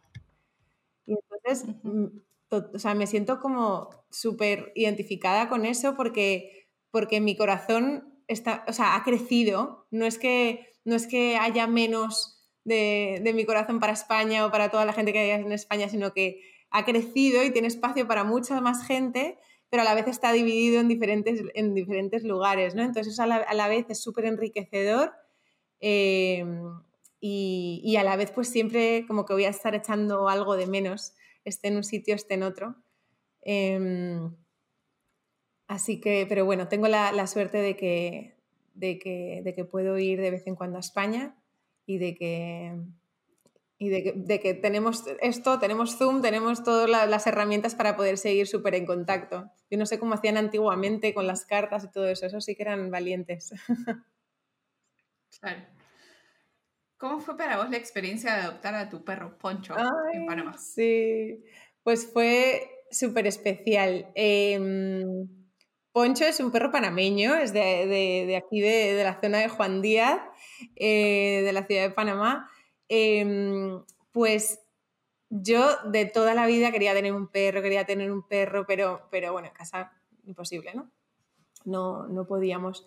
Y, nada, y entonces em, yo me casé en, en, 2019, en agosto de 2019, Y, ya lleva un rato hablando con, mi marido como que, oye, ¿por qué no adoptamos un perro? Vamos a adoptar un perro.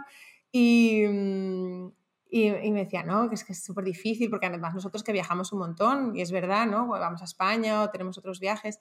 Em, pero yo siempre, yo seguía una página en Instagram que se llama Adopta No Compres, y de repente un día salió, salió Poncho, y, y entonces se lo mandé a, a Ricardo, a mi marido, que siempre me decía, no, no, no, y de repente vio a Poncho y dijo, vamos a verlo. Y yo me quedé en shock. o sea, digo, ¿cómo que vamos a verlo? Digo, pues sabes que si vamos a verlo nos lo vamos a quedar. Y, mm, y dice, no, vamos a verlo, a ver, pues no sé, pues cómo es el feeling y tal. Pues vamos a charlar, a ver cómo nos cae. Claro, a ver, porque además, o sea, yo nunca, ni él ni yo habíamos adoptado un perro y además Poncho ya era, ya era mayor, ya era un adulto, tenía, estiman que como dos años. O sea, que tampoco, que, que también pues... Eh, teníamos la duda de pues, cómo será adoptar a un, perro ya adulto, que, viene con sus traumas y sus cosas, seremos capaces de hacer esto, ¿no? Y nada, y lo fuimos a ver, que estaba en casa, en una casa de acogida, y fue increíble, o sea, desde el primer momento, como que cogí la correa, agarré la correa, y se me puso al lado, y, fue, no sé, como súper, eh, como un bonding directo, el pobrecito estaba aterrorizado en general, como que no miraba los ojos y tal, pero como que se me pegó em, y nos fuimos a pasear y estaba como que tranquilo ahí pasando con nosotros. Y nada, ese día no nos lo podíamos eh, llevar, pero cuando llegamos a casa fue como así. O sea, tenemos, no sé lo que vamos a hacer, pero tenemos que, que adoptarle. Y, mm, y, nada, sí que cuando le adoptamos, eh, contratamos a, nos recomendaron que, que contratáramos a un, a un entrenador simplemente porque era un perro callejero que llevaba años viviendo solo en la calle y entonces para que, eh, para que nos entendiera, ¿no? Que, entendiera cuáles eran, qué le estábamos pidiendo y entonces pues aprendió los típicos comandos súper básicos de sit, eh, ven, tal. Bueno, ven lo hace cuando le da la gana, pero, pero como lo básico y, bueno, y, de ahí como ha sido paciencia y amor. O sea, realmente como que lo que, lo que me ha enseñado mucho de tener a Poncho es la capacidad de cambio que tenemos los seres vivos, ¿no? De, eh, con el tiempo, como que el tiempo todo lo cura, por mucho que él venía con sus cositas, y que el amor también, y, y bueno, pues aquí está, y Poncho, aquí a mi lado. Bien, ¿Qué es algo que no nos podamos imaginar de vos con todo lo que contaste hasta ahora? Ay, ¿qué es algo? Bueno, no sé, que me encanta bailar. que me encanta... ¿Cuánto tiempo entregaste danza? que me encanta bailar y que, y que, mm, bueno, hice la carrera de ballet, la de flamenco, he hecho contemporáneo, he hecho jazz, he hecho salsa, de todo tipo de, bailes.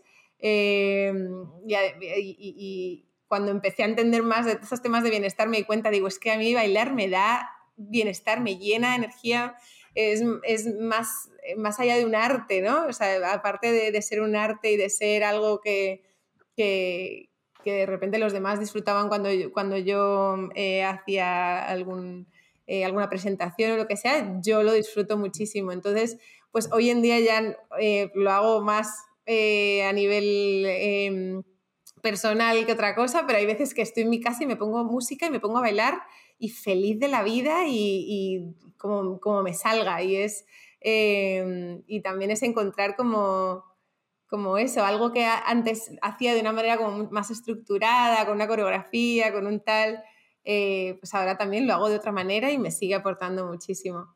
Así que esa, no sé si es la sorpresa que buscabas.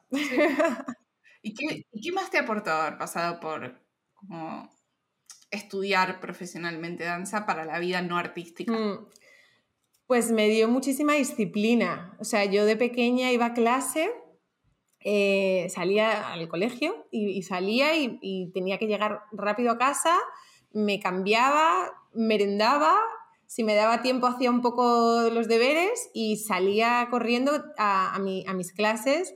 Eh, tenía pues tres horas de clase cada tarde más o menos y entonces como que esa limitación de, horas también me hacía ser mucho más disciplinada eh, en cuanto al, uso de ese tiempo, ¿no? Em, no sé, siento como que también... Es que eso es, esa es la ley de Parkinson, que es, vamos a usar el tiempo, vamos a estar todo el tiempo disponible para hacer las cosas. Entonces, si vos tenías la tarea, eh, esa misma tarea, tenías toda la tarde o tenías una hora, la ibas a resolver igual, siempre cuando sea realizable, Total.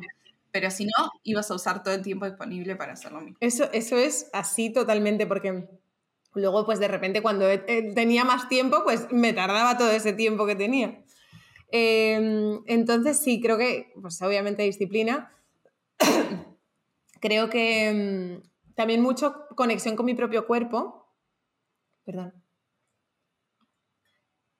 Como estar más consciente de mi propio cuerpo, de mi postura, que, eso a veces como que no parece algo básico también, pero no siempre le damos tanta importancia, sobre todo cuando estamos cuando, vamos creciendo, vamos siendo adolescentes y demás.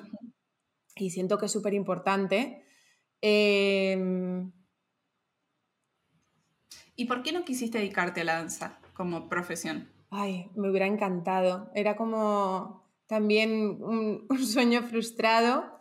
Em, no me atreví en su momento eh, y también porque era como demasiado riesgo en ese momento, ¿no? Y siento que, eh, ahora conociéndome más y como mi, definición de éxito a día de hoy, eh, en realidad hice, bien, ¿no? Ir yéndome por ese camino, pero sí, en un momento dado me encantaba y, no solo bailaba, sino que hacía teatro también, entonces para mí como que un sueño era hacer presentaciones en Broadway, ¿sabes? pero pero, pero bueno, lo que te digo, que al final no hace falta que sea o tu carrera profesional o nada. Ahora de mayor también he hecho eh, teatro, por ejemplo, en un, en un, teatrito que hay aquí en una zona en, en, Panamá y me lo pasé increíble y como que me quité también la espinita por ahí. He hecho otras presentaciones de baile de mayor que también me han revalidado que no querría haber sido parte bailarina profesional, pero que me quité la espinita y me lo pasé fenomenal. Entonces es, em, sí, no sé, ir viendo como lo que quieres en cada momento. Claro. ¿Qué es algo que te gustaría hacer antes de morir que todavía no hayas hecho? Wow. Em, algo que me gustaría hacer antes de morir. Ay, pues muchos viajes más. He hecho muchísimos, pero quiero seguir no, ¿qué te falta? Em, fíjate, no te creas que tengo algo así en mente que me venga rapidísimo.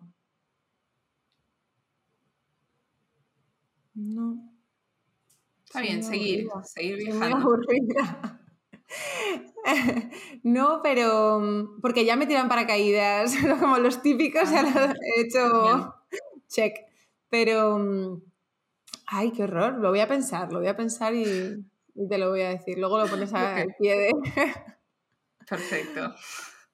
Bien, ¿qué es algo que piensas distinto al común de la gente? Em, ay, creo que varias cosas, pero sobre todo Em, ay, mira, que no tienes que estar de acuerdo con una persona para aceptar lo que dice o aceptar su opinión. Em, entonces, no sé, yo, yo soy una persona súper empática y me viene dado el, el entender una situación o el ver una situación desde varios puntos de vista, como que lo hago sin querer incluso. Y eso a veces frustra a mucha gente, ¿no? Porque, porque em, hay veces que aunque yo esté más por una eh, posición, de repente me pongo desde la otra y digo, ¿y sí? ¿Qué pasa si? Em, entonces, aunque no lo acepte, aunque no esté de acuerdo con ello, pero, pero creo que... Eh, que sí, que, poder simplemente aceptar que hay opiniones diferentes a las nuestras y, no tener que estar de acuerdo con ello, pero, pero tampoco querer cambiar a la otra persona o, em, o no sé, o, juzgarla por ello, sino que, cada uno tiene como su, historia, su contexto, sus posibles motivos y, motivaciones y miedos. Y por, y por, entender ese contexto no significa que estés de acuerdo con lo que diga o lo que haga o lo que, em, o lo que cree, pero simplemente el entenderlo creo que nos, nos hace, nos humaniza a todos más. Lo que pasa es que vos también sos demasiado empática. Entonces, demasiado. ¿Qué, es algo que te repitas a vos misma para no olvidártelo? Eh, para no olvidarme que, soy demasiado empática. No, no, pregunta ah. aparte, punto aparte. Ah, ah, vale, perdón. Digo, Em, cualquier cosa. Ah, algo, algo que, em, que me repita. Lo perfecto es enemigo de lo bueno. Mm. Eso me lo repito bastante. ¿Caes en la em, trampa del perfeccionismo? Sí. sí. ¿En qué? Eh, en, no saber acabar, en, como que siempre hay, hay, un poco más... Entonces, o sea, ya me he entrenado a a acabar. O sea, aunque diga, ay, hay que acabar, ya. Entonces esto se publica porque era este día, o esto se lanza, o esto se envía, em, o, o, ay, es que esto tendría que haber sido de esta... Y es como, no, es que no hay tendría, eso no existe, ¿no? Entonces, el, volver a... Eh, eso es lo que ha pasado y lo perfecto es enemigo. O, o, cuando hay miles de opciones, se escoge una, de repente no es la perfecta, pero, pero o sea, como que lo bueno es, está, es suficientemente bueno. Claro. ¿Y en qué dirías que sos mala? Eh, soy mala. Mm, soy mala delegando. O sea, cuando he tenido equipo. Eh, y, obviamente tiene que ver con el perfeccionismo eh, y con la empatía, como que en cuanto, en cuanto venía, ay no, que tú estás demasiado, tienes demasiado trabajo, venga, que no, que lo hago yo. O, ah, que no lo sabes hacer, bueno, te enseño, pero, pero no, tranquilo, que lo hago yo. Entonces, eso también ha sido algo como que, que he tenido que ir trabajando bastante.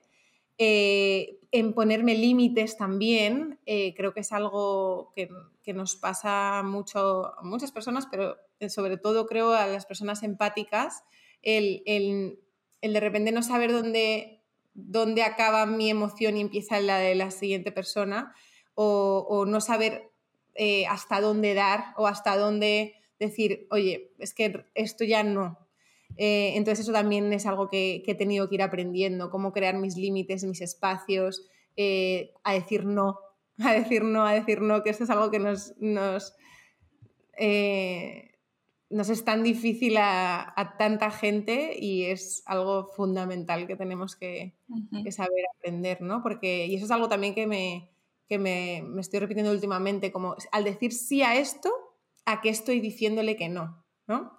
que a todo lo que le decimos que sí, estamos diciendo que no a otra cosa, porque el tiempo es limitado. Entonces eso te lo hace ver de, otra manera. Total, y también cuando te aparece una muy buena oportunidad, que era un super sí, no tenés tiempo ni energía para decirle que sí, porque lo llenaste con otras millones de cosas que en realidad no importaban. Exacto. ¿Se te ocurre algún buen o mal consejo que te hayan dado? Eh,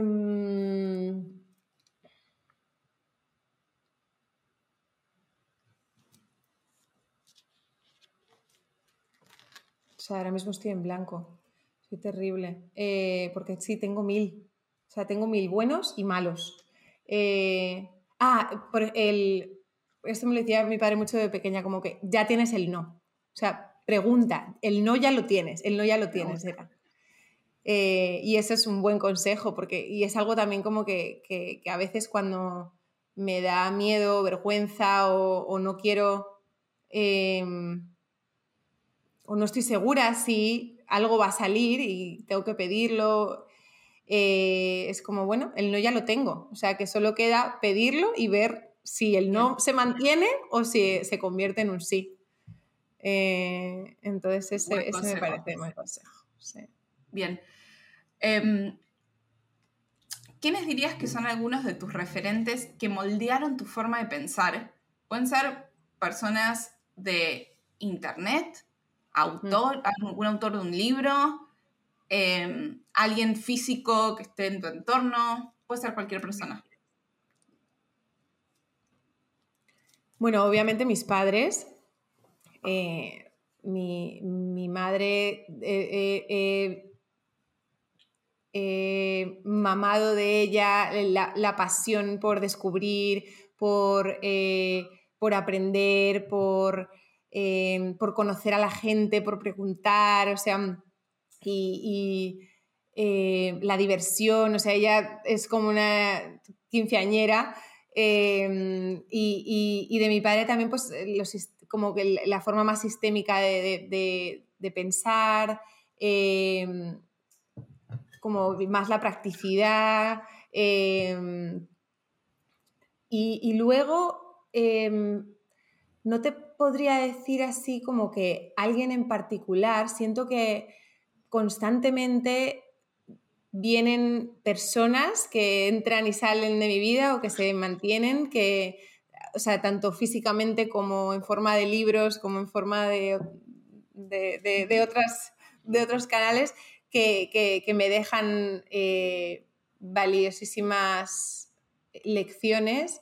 Eh, Jacqueline Novogratz mm, es una mm, eh, emprendedora social muy reconocida, es la, mm, fundadora de Acumen, Em, y quien empezó con todo lo que es eh, el capital paciente. Em, ella siempre ha sido como un, no sé, como un referente a nivel de, temas de, cómo se pueden hacer las cosas diferentes para poder eh, crear cambio e impacto social. Em, Está bueno, ok. Sí. Hay Adam Grant, que me encanta, el, el, último libro que tiene mucho que ver con lo que estaba diciendo antes, como de, poder entender a las otras personas sin aceptar lo que, lo que a lo mejor están diciendo, que se llama Think Again el libro. Eh, y bueno, las reflexiones siempre como que me dejan pensando mucho. Obviamente Brené Brown eh, y toda como que la, el trabajo que ha hecho eh, alrededor de de, es que lo voy a decir en inglés, de shame, ¿cómo se dice shame? Eh, vergüenza. Ajá, de, la vergüenza y de, de eh, de la vulnerabilidad humana, eh, es, espectacular. y bueno, y así como que siempre estoy abierta y en busca de, de influencia. que mencionaste a Adam Grant, este libro como Tipo, la traducción es como volver a pensar o, repensar, o ni idea, como lo tradujeron. Sí. ¿Se te ocurre la última vez que cambiaste de opinión en algo? Esta pregunta se sponsorea por Adam Grant. ¡Qué presión! O sea, o sea. Em, sí, ¿sabes? y, o sea, a ver, déjame pensar. Bueno, obviamente eh, yo antes pensaba que era imposible eh, trabajar por mi cuenta propia, eh, de manera flexible, desde casa, poder pasar temporadas en España como paso ahora. o sea, imposible. Si me lo llegas a haber dicho hace tres años, cuatro años, yo te digo, estás loca. Em, y, bueno, pues ha sido todo un recorrido con una pandemia de por medio que ha sido como que ir remoldeando un poco, un poco eso, ¿no? De... Bien, está bien. Una de las cosas buenas de la pandemia es la digitalización eh, y uso de tecnología. ¿Hay alguna idea que hayas estado pensando recientemente? Puede ser una idea nueva o una idea vieja, pero ¿hay algo que está en tu cabeza? puede ser completamente desconectado a todo lo que hablamos hasta ahora? Em, bueno, yo últimamente eh, me interesa muchísimo todo lo que es eh, la vinculación cuerpo-mente y la neurociencia. Eh, entonces, cómo, por ejemplo, nuestro cerebro cambia cada día sea, eso está científicamente comprobado. Cada día nuestro cerebro tiene conexiones neuronales nuevas y, hay algunas que teníamos ayer que ya no tenemos hoy. Entonces, eh, y cómo eh, nuestro entorno y las personas con las que estamos van también moldeando eh, esas conexiones neuronales. Y, también como que a nivel emocional y a nivel corporal, cómo todo eso se va, se va, se va viendo. Entonces, como que cuanto más aprendo, más me doy cuenta de qué importante también es em, definir dónde estamos y con quién estamos, de, quién nos rodeamos, porque ya no solo es una cosa de influencia a nivel intelectual o, de aprendizaje, sino que, está teniendo un, efecto físico en nosotros, ¿no? Em, eh, incluso el entorno en el que estamos, si vivimos en una ciudad, en, una montaña o, lo que sea, entonces, no sé, eso, eso me... Cuanto más aprendo del tema de neurociencia y de cómo las emociones afectan nuestro cuerpo, más me, llama la atención y veo qué importante es como que ser muy conscientes y tomar decisiones eh, intencionales alrededor de eso. Bien. ¿Se te ocurre algún otro libro que te haya gustado mucho? Em, sí, me, lo estoy mirando ahí. A ver si hay alguno que, que te puedo decir ahora. Eh, bueno, el último que me acabo de, leer, que me lo he leído este fin de semana porque no podía parar, es, eh, se llama The Coaching Habit, el hábito de coaching. Y la palabra de coaching y coach y tal, como que siento que ha sido súper, mm, sí, no sé, mal usada. Daño. Le hicieron mucho daño. Da como, da como tirria, da como rechazo esa palabra. Sí, sí. Pero realmente... también le diría. exacto, sí, sí, es como que, ah, coach, ah, coaching, no, no, no, no. Pero, pero realmente como que lo que, lo que lleva abajo es como... Eh, un proceso de, acompañamiento eh, en tu eh, desarrollo personal, en tu autoconocimiento y demás. Entonces, este libro en particular, acaba de salir hace muy poco, habla sobre cómo como líderes en diferentes hábitos podemos, ámbitos, perdón, em, podemos ser em, como un líder coach, como acompañar y, ayudar a las personas que tenemos a nuestro alrededor a crecer, a, a aprender más de ellos mismos, a desarrollarse a través de diferentes preguntas. Y entonces te pones siete preguntas eh, que son como súper básicas, eh, pero que dice que a lo largo de sus no sé cuántos años de carrera está muy comprobado y diferentes estudios eh, científicos y demás, como que abren la puerta a como el aprendizaje y la conversación y la conexión. Em, y no sé, me, me ha parecido muy interesante porque Em, también esto es algo como que tengo mucho en mente últimamente, que, las cosas más sencillas son como las que más eh, impacto tienen muchas veces, sobre todo en, la conexión humana. Como, em, entonces, como una, pregunta sencilla, eh, aparentemente que no tiene nada más allá, puede desarrollar como que todo, eh, todo esto de aprendizaje y de, y de, y de un camino un poco diferente, ¿no? ¿Te acordás alguna de las siete preguntas? Eh, examen. Em, sí, el primer es... Decímelas en orden. La, primera en orden, calla. No, una, eh, una, una, de las preguntas que la No, la primera, que, que por eso es súper sencilla, es, eh, perdón, lo voy a decir en inglés y luego lo voy a traducir, pero es What's on your mind? ¿Qué, tienes en la cabeza ahora? Que tú me lo acabas de preguntar ahora. Y entonces habla eh, sobre cómo pues puede, dentro de equipos de trabajo, por ejemplo, eh, sacar problemas o, temas que estén pasando que a lo mejor en otros ámbitos o en otras reuniones que tienen un objetivo muy preciso no van a salir. Y la segunda, si no estoy mal, es, eh, más o menos va a ser, es ¿y qué más? y, esta es una pregunta como, que, como cuéntame más, un poco más, ¿no? ¿Y qué más? ¿Y qué más me cuentas? ¿Y qué tal?